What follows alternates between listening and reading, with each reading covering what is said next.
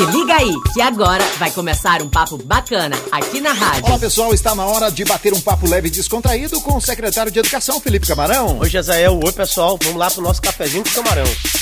Café com camarão. Presta atenção nesse desafio.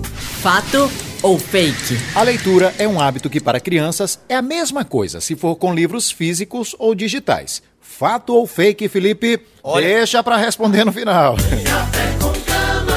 Ano passado, muitas pessoas não puderam fazer o Enem, principalmente por causa da pandemia. Recentemente, abertas as inscrições, acontece que o governo federal não está deixando que as pessoas que faltaram em 2020 peçam isenção da taxa de inscrição. Uma injustiça, Camarão. Olha, Gisele, assim, mais um ataque à educação pública. Para explicar pra galera. Seguinte, quem é estudante de escola pública, egresso de escola pública, tem direito à isenção, ou seja, não paga a taxa de inscrição no exame do Enem, que custa 88 reais. 88 reais, Gisele, é quase metade desse auxílio emergencial que está sendo pago agora. Portanto, faz muita falta para as famílias carentes que são egressas, oriundas da escola pública. Então, quando o governo federal não permite que as pessoas que faltaram no Enem passado usufruam desta eh, isenção, isso prejudica o estudante da escola pública. Então, nós ingressamos na justiça, o Estado do Maranhão ingressou na justiça, pleiteando justamente que os estudantes maranhenses, mesmo aqueles que tenham faltado no Enem passado, possam gozar, possam usufruir da isenção neste ano. Fato ou fake? A leitura física e a leitura digital. Não tem diferença na educação de uma criança. E aí, Felipe? Isso é fato ou é fake? Olha, Gisele, infelizmente é falso. Tem diferença, tá, pessoal? Seguinte,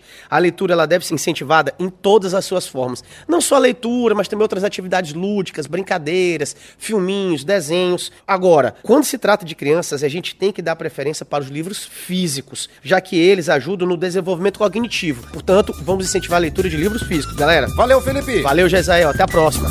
Café com camarão.